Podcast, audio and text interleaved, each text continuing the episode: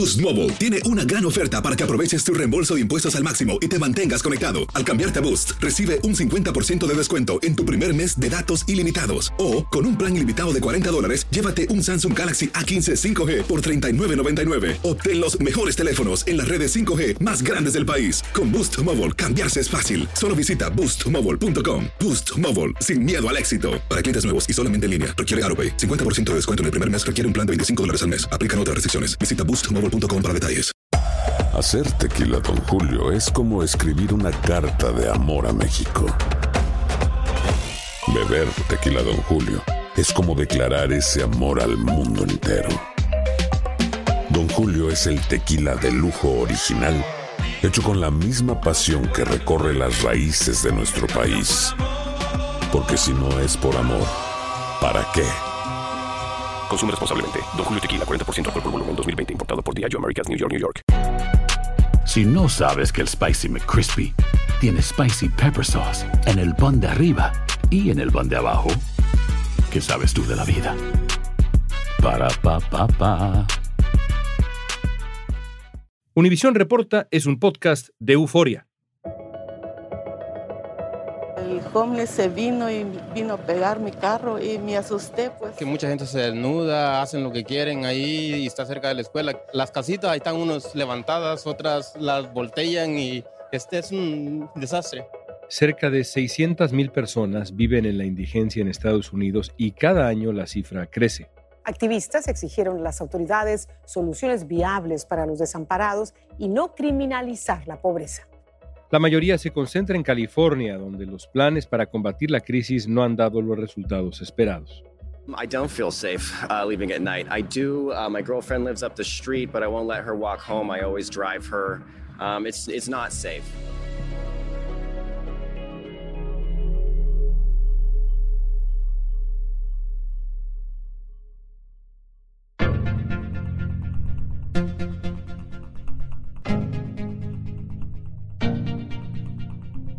¿Cómo se está abordando la crisis de la indigencia en Los Ángeles?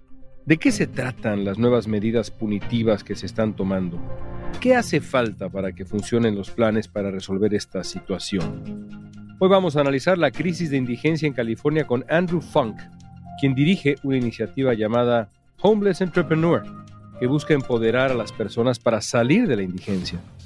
Funk basa sus estrategias en su propia experiencia porque él también llegó a ser una persona sin hogar. La gente no es consciente, no empatizan, no tienen el conocimiento correcto. Por lo tanto, lo ven como ellos, son ellos y no son nosotros. Hoy es jueves primero de septiembre, soy León Krause y esto es Univision Reporta.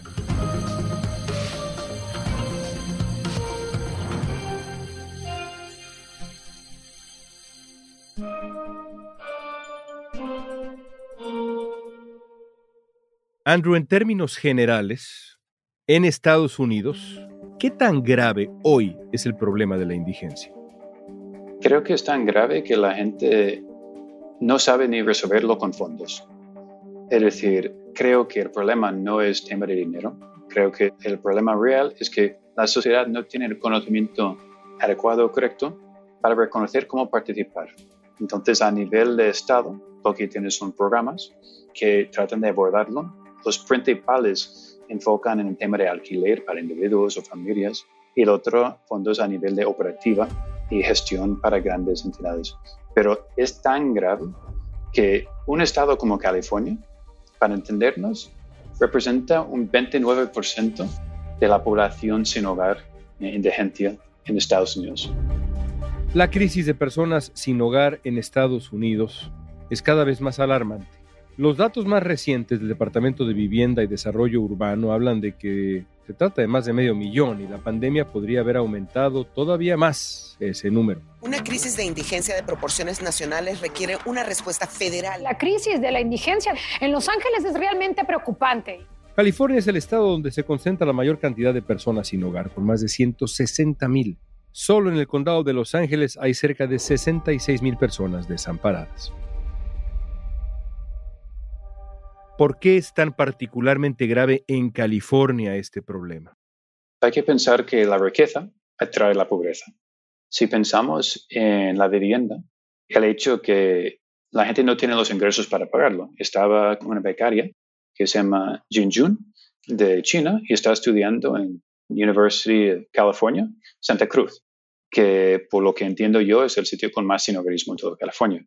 Y los precios de la vivienda son muy caras y hay mucha gente que no puede pagarlo.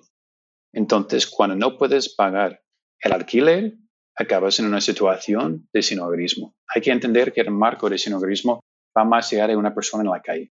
Puede ser una mujer en maltrato, puede ser una persona que está viviendo con demasiada gente en su hogar, una persona que está a punto de salir de cárcel, una persona que está en un albergue de ayuntamiento y realmente es una situación muy compleja y a mi parecer no se está enfocando correctamente para acabar con ello. La realidad es, para mí o mi entender, sin hogar es cuando tu hogar resta más que aporta. Y la verdad es, vivimos en una sociedad que si no tienes un buen trabajo, si no tienes todo lo que se espera de ti, se ponen muchas pegas a participar en la sociedad. Por lo tanto, la vivienda asequible es un problema muy grave. Los Ángeles está pidiendo también ayuda para programas de salud mental. Muchas de estas personas pues tienen problemas mentales y están deambulando durante todo el día por doquier. Habla mucho en California de dos cosas también, que es el tema de las personas que salen de la cárcel y la falta de recursos y servicios holísticos para que puedan entrar en la sociedad de nuevo, y también el tema de salud mental. En la gran ciudad del sur de California se concentran diversos factores que contribuyen al aumento de la indigencia, violencia, drogas, actividad de pandillas, esto según el programa de asistencia a las personas sin hogar en Los Ángeles. Y a todo esto se suma otro factor que es determinante. Los Ángeles es una de las ciudades con las rentas más altas del país. Una encuesta de la Oficina del Censo reveló que un tercio de los inquilinos de California dijeron que no sabían si podrían pagar el alquiler debido al impacto económico que sufrieron durante la pandemia. Casi la mitad de estas personas que expresaron la preocupación de no poder hacer frente al pago de alquiler son latinos. La vivienda, el acceso a la vivienda asequible.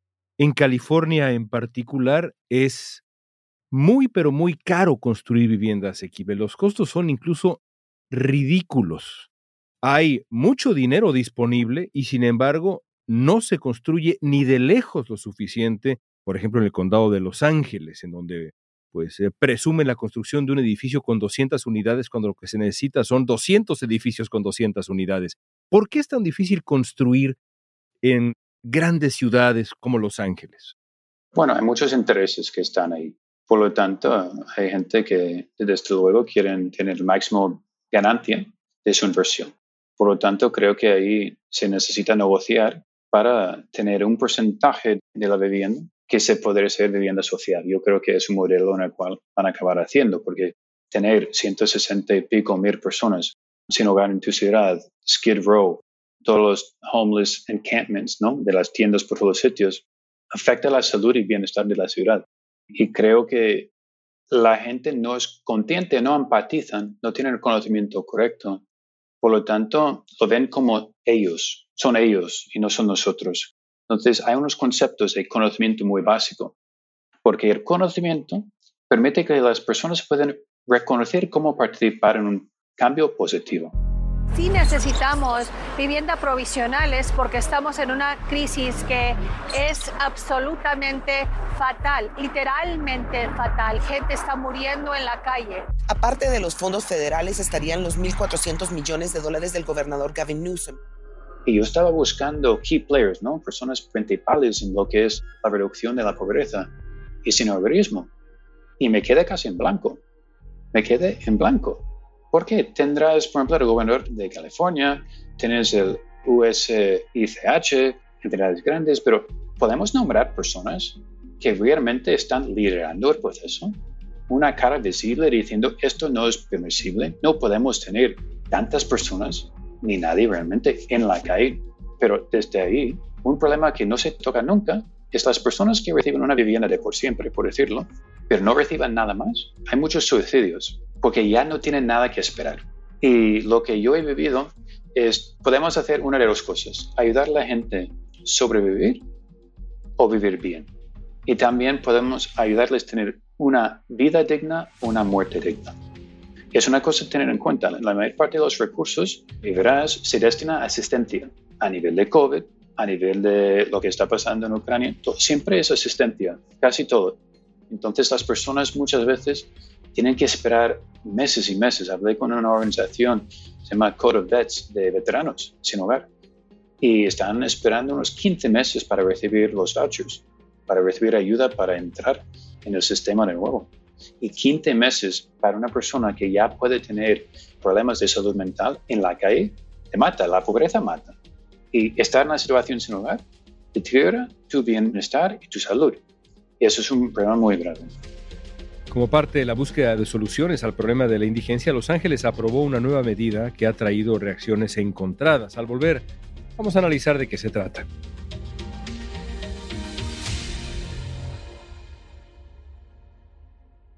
Aloha mamá. Sorry por responder hasta ahora. Estuve toda la tarde con mi unidad arreglando un helicóptero Black Hawk. Hawái es increíble. Luego te cuento más. Te quiero. Be All You Can Be, visitando goarmy.com diagonal español. Si no sabes que el Spicy McCrispy tiene Spicy Pepper Sauce en el pan de arriba y en el pan de abajo, ¿qué sabes tú de la vida? Para, pa, pa, pa. Cassandra Sánchez Navarro junto a Catherine Siachoque y Verónica Bravo en la nueva serie de comedia original de VIX, Consuelo, disponible en la app de VIX ya. Hace poco, un comité del Consejo Municipal de Los Ángeles aprobó una enmienda a la ley que regula la ubicación de los campamentos para personas sin hogar quedan prohibidos estos campamentos dentro de los 500 pies alrededor de todas las escuelas y guarderías de la ciudad. No arrestamos a nadie, lo único que la ley hace es de que previene que una persona viva 500 pies de una escuela o de un centro de cuidado infantil. Según Los Angeles Times, la encargada de las relaciones del distrito escolar con el gobierno declaró que los eh, campamentos son inseguros y traumáticos para los estudiantes, los familiares y el personal cuando entran al campus escolar. Sin duda es una decisión que padres de familia que quieren mantener a sus hijos seguros celebran. ¿Qué digo que es justo? Porque no les están diciendo no vivas ahí, sino 500 pies. Respeta para que te respeten.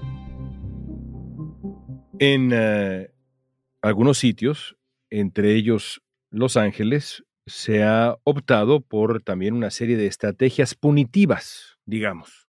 El retirar indigentes de ciertas zonas y ahora estas reglas que se han adoptado, por ejemplo, que prohíben la presencia de los eh, indigentes, de las personas sin hogar, a cierta distancia de parques, escuelas y demás. 500 pies. ¿Esto ayuda en algún sentido, Andrew? ¿O es nada más una suerte de solución a muy corto plazo que no soluciona nada? ¿Cuál es tu punto de vista? Desde luego, no es una solución. Estaba en Minnesota hace poco y visitando las tiendas, ¿no? los encampments que tienen ahí y hablando con las personas ahí. Y una mayoría de las personas en este particular tenían muchos problemas con los opioides, ¿no? de heroína y demás. Pero se movía un lado a otro. En inglés, whack-a-mole. ¿Sabes? Los niños que juegan pam, pam, pam. Le pegas en un lado y aparecen en otro lado. Y se acaba en otro. Entonces, no puedes ganar este juego, es un sinfín. Esta ley empuja a las personas de un lugar a otro sin ofrecerles recursos. Es un sinfín en el cual mueves una persona a una zona y se va a otra zona. Está ahí X tiempo, X meses, y lo que hacen es entran y tienen cinco minutos para irse, con sus pertenencias que pueden llevar y irse. Y si no, tienen que ir a la cárcel. ¿Qué mensaje estamos dando a estas personas? Que podrían querer y tener ganas de participar, y cada dos por tres, porque un mes, un mes y medio, dos meses no es suficiente tiempo para cambiar tu vida. Necesitas mucho más tiempo para que te quitan todas las cosas y te muevan a otro sitio. Prohíbe además de instalar campamentos el dormir en las aceras, dejar basura y hacer sus necesidades en plena calle. Quienes estén en violación de esta medida podrían recibir multas y hasta enfrentar cargos criminales. Realmente el problema no es que están 500 pies una escuela ni una guardería. El problema es que existen personas que no tienen hogar en la ciudad. Si pensamos que resolviendo, moviéndoles 500 pies y un pie más, resuelve el problema, estamos muy equivocados. Debido a la pandemia, se flexibilizaron leyes y las autoridades permitieron levantar campamentos de indigentes en zonas prohibidas. Un juez del Distrito Central de California emitió una orden el año pasado para que las autoridades ofrecieran refugios. El magistrado decía que Los Ángeles ha perdido sus parques, playas, escuelas, aceras, carreteras debido a la inacción de los funcionarios de la ciudad y el condado han dejado a nuestros ciudadanos sin hogar, sin otro lugar a donde acudir. Pero los campamentos permanecen en diferentes espacios de la ciudad, incluso los espacios residenciales. Los residentes de una zona, por ejemplo, como Echo Park, un sitio bonito en Los Ángeles que había sido tomado por la comunidad indigente, te diría, bueno, sí, yo entiendo, pero la presencia de esta comunidad que defeca en el lago, que simplemente ha tomado este lugar, reduce el valor de mi vivienda, de mi propiedad, del trabajo de toda mi vida. ¿Qué le responderías a esa persona? Primera cosa que diría, ¿por qué la ciudad no les dan un urinal, un sitio donde pueden usar el lavabo correctamente? ¿Cuánto cuesta realmente que la ciudad pone algunos porta donde pueden usar? Vamos a ser tan egoístas que nos importa más el valor que puede subir y bajar, que puede subir y bajar, es el mercado, el mercado sube y baja, que pensar que hay personas muriendo en, nuestra zona. Están muriendo y estamos discutiendo que el precio de nuestra vivienda es más importante de sus vidas. Si el problema es que urinan y usan lavabo sin un lavabo, hay que preguntar por qué lo hacen. No hay nadie que lo hace por gusto. Yo estaba en Tarragona durante tres años y medio yo pasé uno a cinco días cada mes en por todo el mundo durmiendo en la calle para conocer la situación, entender lo que era. Era todos durmiendo en la calle. Y esto lo hice hasta COVID. Pero en un momento en Tarragona, después de comer garbanzos, que garbanzos por la noche sin hogar ya es delito, pero bueno, eso es lo que me daban. Y estaba caminando a las 4 de la mañana por el centro, en el casco antiguo, y tenía que usar lavabo. Fui a un local, no tenía dinero para consumir no puedes entrar. Cuatro sitios me han dicho que no podré entrar, tenía que usar lavabo. Tenía que tomar la decisión de buscar un sitio entre los coches, no por gusto, por pura necesidad. Lo podía aguantar, quería llorar. Te quita la parte de humanidad tuya. La dignidad. La dignidad. Entonces, si alguien tiene esta pregunta, debería hablar con esta comunidad porque no, no se habla, no hay comunicación. Y posiblemente, muy probablemente dirá, Señor, no tengo ningún sitio donde ir. Y esto es una realidad, es una falta de recursos. Es muy fácil de resolver esto. Esto es fácil de resolver. Andrew, nos has ayudado a entender el problema, la situación macro y micro, diría yo, de este grave problema. ¿Quién lo ha hecho bien? Hay un conocido para amigo, se llama Sam Semberis. Él creó Pathways Housing First, es un modelo bastante conocido. Y yo hablo con él constantemente porque su modelo y el modelo de Homeless Entrepreneur es un poco diferente. Él creó su modelo basado en la gente que no podían trabajar no solo un par de horas a la semana. ¿Por qué no nos explicas qué es el concepto Housing First? El concepto que entiendo yo, basado en una relación con la persona que lo ha creado, era un concepto en el cual había muchas personas que tienen problemas de salud mental y sustancias. Y en los 80, si no me equivoco, es cuando cerraron todos los centros para personas con psicodependencias. Por lo tanto, de repente, un mogollón de sinogarismo.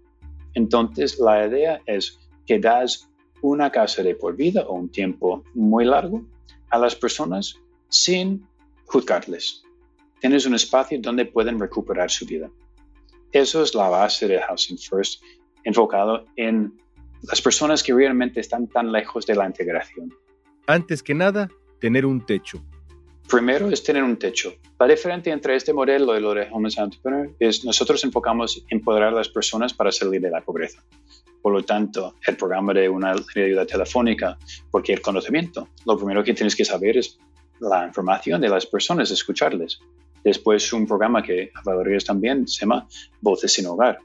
Este programa, ellos cuentan su propia historia su primer nombre, la ciudad donde se encuentran, sus circunstancias actuales y lo que necesitan.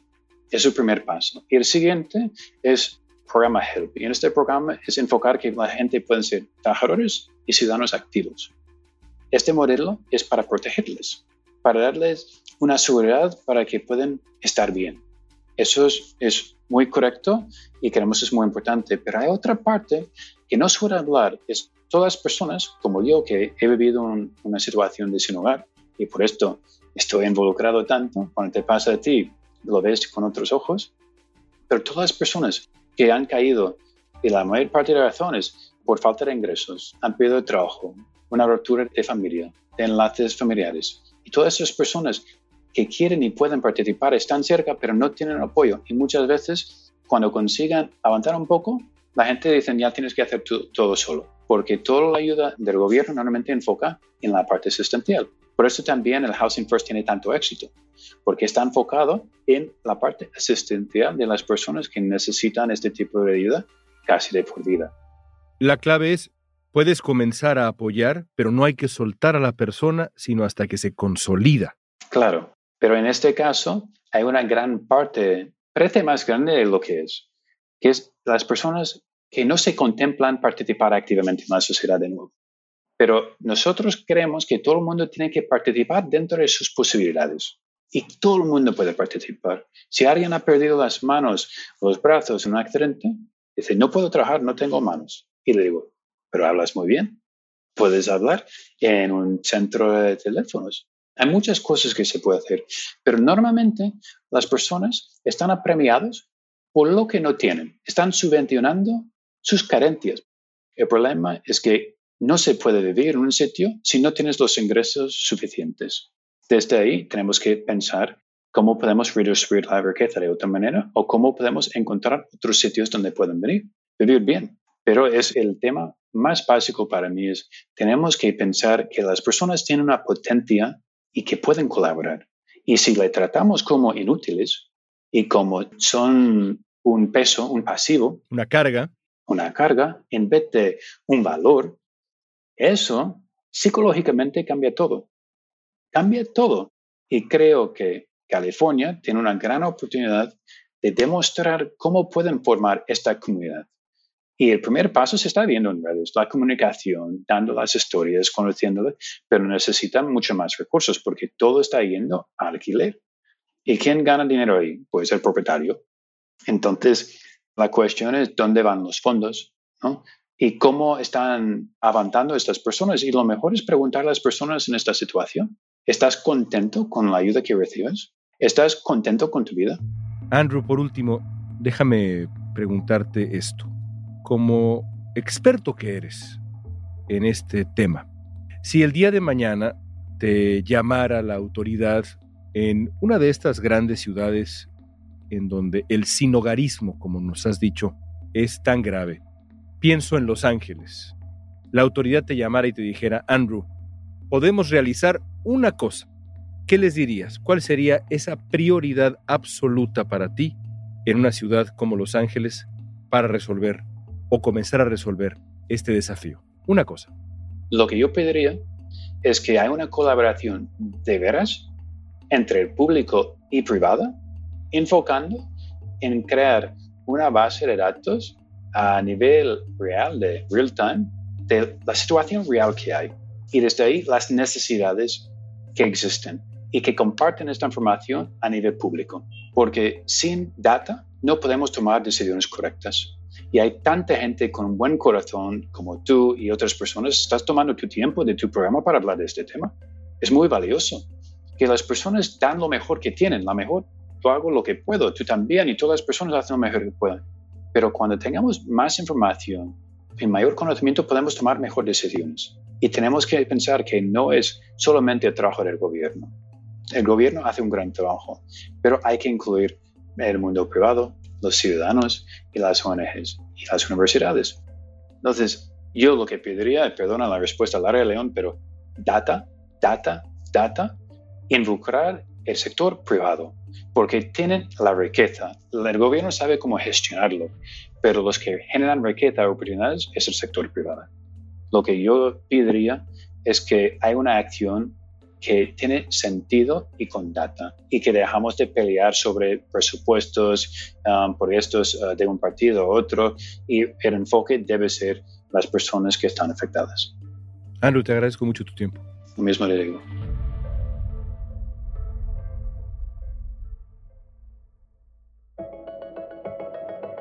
Como respuesta a la crisis, además de Los Ángeles, muchas otras ciudades de California están tomando medidas contra las personas sin hogar. Por ejemplo, la alcaldesa de San Francisco impulsó una campaña policial contra las personas sin hogar que consumen drogas en el barrio de Tenderloin y Fresno aprobó una ley que multa con hasta 250 dólares a aquellos que entran en ciertas zonas restringidas.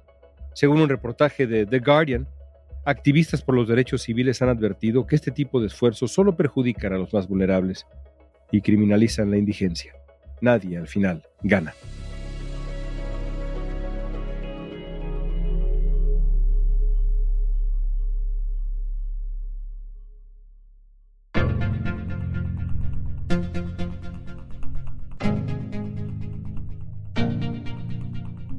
Esta pregunta es para ti. ¿Qué salida imaginas para el problema, el desafío que es la indigencia? Usa la etiqueta Univisión Reporta en redes sociales y danos tu opinión en Facebook, Instagram, Twitter o TikTok. Escuchaste Univisión Reporta. Si te gustó este episodio, síguenos y compártelo con otros. En la producción ejecutiva, Olivia Liendo. Producción general, Isaac Martínez. Producción de contenidos, Mili Supan. Producción, Débora Montaner. Asistencia de producción, Francesca Puche. Música original de Carlos Jorge García, Luis Daniel González y Jorge González. Soy León Krause. Gracias por escuchar. Univisión Reporta.